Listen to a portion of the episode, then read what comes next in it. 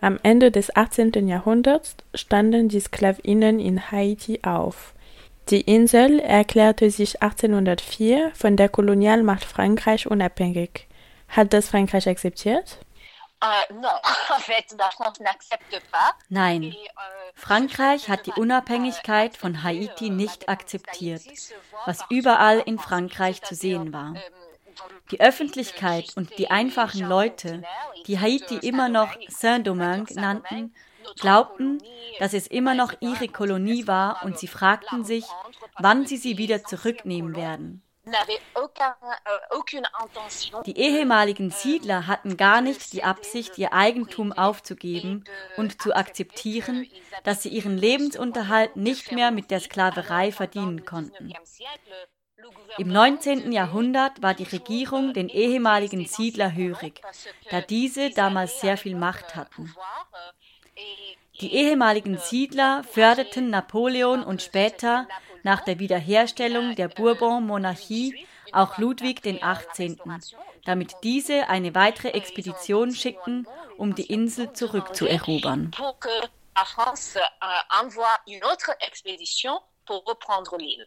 Und was ist dann passiert? Ludwig XVIII. schickte 1814 drei Personen nach Haiti, welche von der einheimischen Bevölkerung als Spione bezeichnet wurden, deren Aufgabe es war, die zwei Staatschefs auszuhorchen. Damals war Haiti geteilt. Im Norden gab es ein Königreich unter Henri Christophe, einem ehemaligen französischen General aus der Grenada-Insel, und im Süden gab es die Republik von Haiti mit dem schwarzen Präsident Alexandre Pétion. Die drei Spione sollten herausfinden, was Frankreich machen sollte, um die Insel zurückzuerobern. Pétion war für Verhandlungen offen, während Henri Christophe sich klar dagegen stellte. Verhandlungen seien nicht möglich, solange Frankreich nicht die Unabhängigkeit Haitis anerkennt. Die Spionagemission seitens Frankreich war somit erfolglos. 1816 schickte Ludwig XVIII. wieder eine Delegation nach Saint-Domingue, der Kolonialbezeichnung von Haiti, welche jedoch abermals scheitert aufgrund der Verhandlungsverweigerung von Henri Christophe welcher der Forderung, Haitis Unabhängigkeit anzuerkennen, standhielt. Die Intention Frankreichs war nicht, eine Entschädigung für die ehemaligen Siedler zu bezahlen, sondern ganz klar die Insel zurückzuerobern.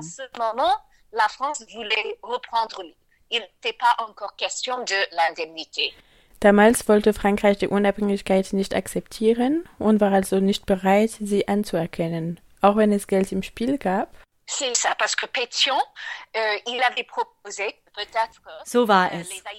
Pétion hatte vorgeschlagen, dass die Haitianer die gleiche Summe an Frankreich bezahlen, wie es die Vereinigten Staaten für Louisiana 1803 gemacht hatten. Das waren 15 Millionen Francs. Aber Ludwig XVIII. wollte nichts davon hören und sagte weiterhin Nein. Auch nach dem Tod von Henri Christophe, der sich 1820 das Leben nahm.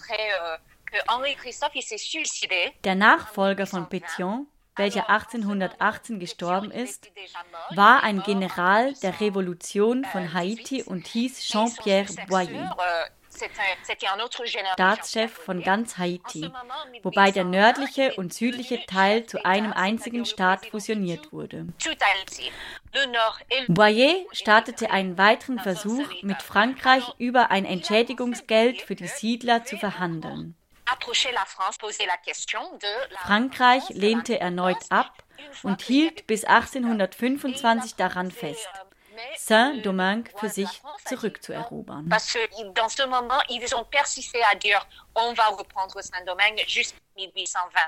Also das ist mit der Machtübernahme vom König Charles X., dass sich die Situation verändert hat? Charles X. hat jedoch zuerst die Delegation von Boyer, welcher seine Leute nach Frankreich für Verhandlungen delegiert hatte, immer wieder nach Haiti zurückgeschickt. Erst im April 1825, nach unzähligen Streitgesprächen, unterzeichnete Charles X. ein Dekret. Er schickte einen von seinen Ministern, den Baron von Macau, nach Haiti um das Dekret dem haitianischen Staatschef zu geben, wobei die Haitianer überhaupt keine Mitsprache in der Verfassung des Verhandlungsstücks hatten. Die Haitianer wurden somit vor eine Sachlage gestellt, deren Unterzeichnung durch die Präsenz von Kriegsschiffen seitens Frankreichs erpresst wurde. Das Dekret war ziemlich fatal für das Land. Es beinhaltete, dass Haiti 150 Millionen Francs an Frankreich für die Anerkennung der Unabhängigkeit bezahlen musste. Mit diesem Geld, so hieß es, würde Frankreich die ehemaligen Siedler von Saint-Domingue entschädigen. Hätte damals Frankreich wirklich einen Krieg geführt, wenn Haiti nicht unterschrieben hätte? Das kann man nicht wissen. Aber Frankreich hatte schon 1802 mit der Expedition von Leclerc einen Krieg geführt, der bis 1803 dauerte, sodass man denken kann, dass Frankreich einen weiteren Krieg geführt hätte. 150 Millionen Francs, das waren das Zehnfache davon, was die Vereinigten Staaten an Frankreich für Louisiana bezahlten. Welche Bedeutung hatte diese Geldsumme für damals? Es ist ein Mehrfaches des damaligen französischen Staatshaushalts. Journalisten aus den USA und aus England sagten, dass die Förderung dieser Summe sinnlos war. Journalisten der ausländischen Presse meinten, dass die Summe eher symbolisch war, da sie sich nicht erklären konnten, wie Haiti so viel Geld zahlen konnte. Wenn man sich das Dekret jedoch anschaut, ist klar, dass Frankreich es sehr ernst meinte, da es die Haitianer dazu zwang, das Geld bei französischen Banken zu leihen. Und so haben sie es auch gemacht. Haiti hat Geld von zwei französischen Banken im Wert von 30 Millionen Francs geliehen. Als die ersten Auszahlungen erledigt waren, sah das Dekret nicht vor, wie sie den Rest zahlen sollten. 1838 hatte der König Louis Philippe eine weitere Expedition mit Kriegsschiffen nach Haiti geschickt, um den Präsidenten von Haiti dazu zu bringen, ein neues Verhandlungsdokument zu unterzeichnen. In dem der Betrag auf 90 Millionen Francs reduziert wurde, aber auch gesagt wurde, wie die Haitianer zahlen müssen.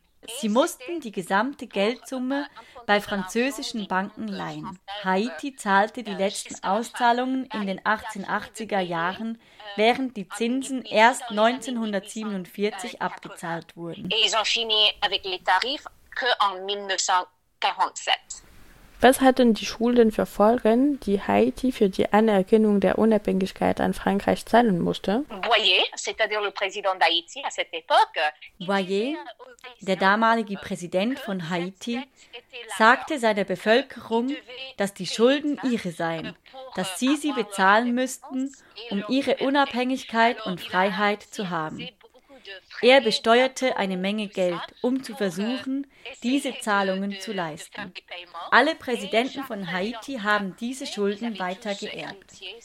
Sie haben kein Geld in die Schulen gesteckt, keine Straßen, keine Eisenbahnschienen, keine Krankenhäuser gebaut und kein Geld in andere Produktionsarten investiert. Letztendlich hat die Bevölkerung von Haiti am meisten darunter gelitten. Frankreich ist ein der reichsten Länder der Welt, Haiti ein der ärmsten. Ist diese Tatsache eine Folge dieser Kolonial- und Sklavengeschichte? Die Ökonomen, die sich mit dem Thema beschäftigt haben, zeigen auf, dass die französische Regierung das meiste von dem Geld für sich behalten hat. Sie hat zwar die Siedler entschädigt, aber diese haben gegen Frankreich geklagt, weil sie nicht diejenigen sind, die von diesem Geld profitiert haben. Eigentlich sind es der Staat und die Banken, die am meisten davon profitiert haben. Interessanterweise existieren die fünf Banken immer noch, allerdings nicht mehr unter demselben Namen. Es gibt heute in Frankreich Banken, die mit den Schulden von Haiti zu tun haben, die erst 1947 ausgezahlt wurden. Dies ist eine jüngste Geschichte, nicht eine Geschichte aus einer weit entfernten Vergangenheit. Der französische Ökonom Thomas Piketty hat geschätzt, dass Frankreich durch diese Geschichte 28 Milliarden Euro an Haiti schuldet. Fordert Haiti solche Reparationszahlungen zurück? Ja, 2002 hat der damalige Präsident von Haiti, Jean-Bertrand Aristide, dieses Geld zum ersten Mal beansprucht. Der französische Präsident Jacques Chirac hat gesagt, dass das Thema erledigt ist. Jedes Mal, wenn er danach gefragt wurde, meinte er, dass die Frage im 19. Jahrhundert gelöst wurde. Der französische Präsident François Hollande hat 2015 gesagt, dass Frankreich eine Schuld gegenüber Haiti hat, wobei er nachträglich sagte, dass er eine moralische Schuld meinte. Es gibt seitens Frankreich bis heute keine Entschuldigung, denn sich offiziell zu entschuldigen wäre wie zuzugeben, dass das Dekret nicht unter korrekten Bedingungen abgelaufen ist. Die französische Regierung beharrt darauf, zu sagen, dass es sich um einen Vertrag handelte, den sowohl die Franzosen als auch die Haitianer geschlossen haben und dass es daran nichts Illegales gibt. Denken Sie, dass sich etwas in den nächsten Jahren verändern wird? Wenn die französische Bevölkerung von ihrer Regierung nicht verlangt, dieses Geld an Haiti zurückzugeben, wird es auch nicht passieren. Alle zehn Jahre gäbe es die Möglichkeit für die Haitianer, ihre Forderung zu erneuern. Frankreich kann die Frage weiterhin ignorieren oder vermeiden. Aber die Franzosen sind gut darin, für viele Sachen zu demonstrieren. Sie wissen, wie sie ihre Regierung zwingen können, das zu tun, was sie wollen. Dafür muss aber die französische Bevölkerung zuerst wissen, worum es geht. Ich habe in einer französischen Schule unterrichtet und die Schüler wussten nicht einmal, dass Haiti eine französische Kolonie gewesen ist. Die Schüler hatten lediglich Kenntnisse über die Sklaverei in Amerika und waren schockiert davon zu erfahren, dass Frankreich als Kolonialmacht in großem Ausmaß Sklaverei betrieben hatte. Es bedarf also an dringendster Aufklärung an diversen Bildungsanrichtungen bzw. in der gesamten Bevölkerung. Zudem frage ich mich, ob die französische Bevölkerung überhaupt bereit wäre, Reparationszahlungen an Haiti sowie an Martinique, Guadeloupe etc. zu befürworten. Denn Martinique und Guadeloupe beispielsweise werden seitens Frankreich noch bis heute kolonialisiert. Solange die französische Bevölkerung jedoch keinen Druck ausübt und keine Forderungen an ihre Regierung stellt, werden die Stimmen Haitis ungehört bleiben.